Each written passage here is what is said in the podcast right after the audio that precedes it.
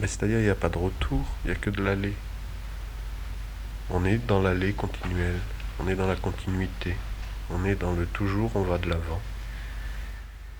Mais la nécessité de d'aller encore plus avant, euh, elle est aussi une fuite du retour. Donc euh, sur un mode négatif, le retour est quand même présent.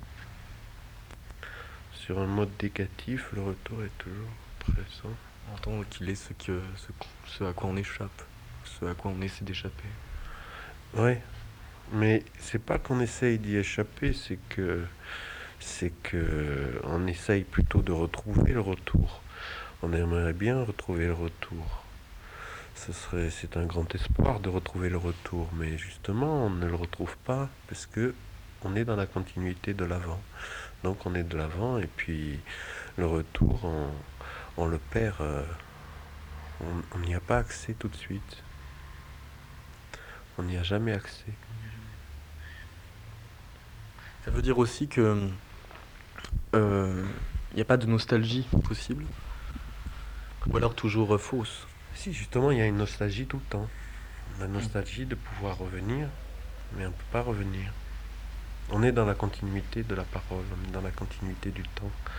Donc on a, on a la nostalgie euh, continue aussi. Et une nostalgie continue, c'est un peu particulier. Quoi. Si on est tout le temps dans la nostalgie, on a un problème de, de nostalgie, parce qu'elle n'arrive jamais à s'arrêter quelque part, cette nostalgie. C'est une continuité qui, qui se, se manifeste sur le mode de la variation, cependant. Dans les textes, oui, c'est vrai qu'il y a une variation, il y a une petite ondulation comme ça. Parce qu'on essaye d'échapper à, à pas de mots, et à la patte des mots, on essaye d'y échapper, on essaye d'échapper à cette continuité. Donc, euh, avec de grands efforts, on arrive à de petites variations.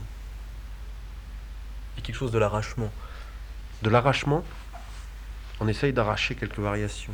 de s'arracher au mots. On essaye de s'arracher au pâtement, c'est ça. On essaye de, de, de, de- en faisant quelques efforts, on essaye de s'arracher euh, un pâtement et, et ça ne produit que des toutes petites variations. Parce que je vois pas, euh, comme on peut pas en sortir de pâtement, ça ne peut faire que des petites variations. Donc on est dans l'infime. On est dans l'infime, oui. On est dans l'infime. Si on, si on, regarde ça de, très haut, on, on voit que des petites variations euh, totalement infimes. Maintenant, si on est dedans, euh, complètement dedans, euh, les petites variations infimes, c'est déjà pas mal.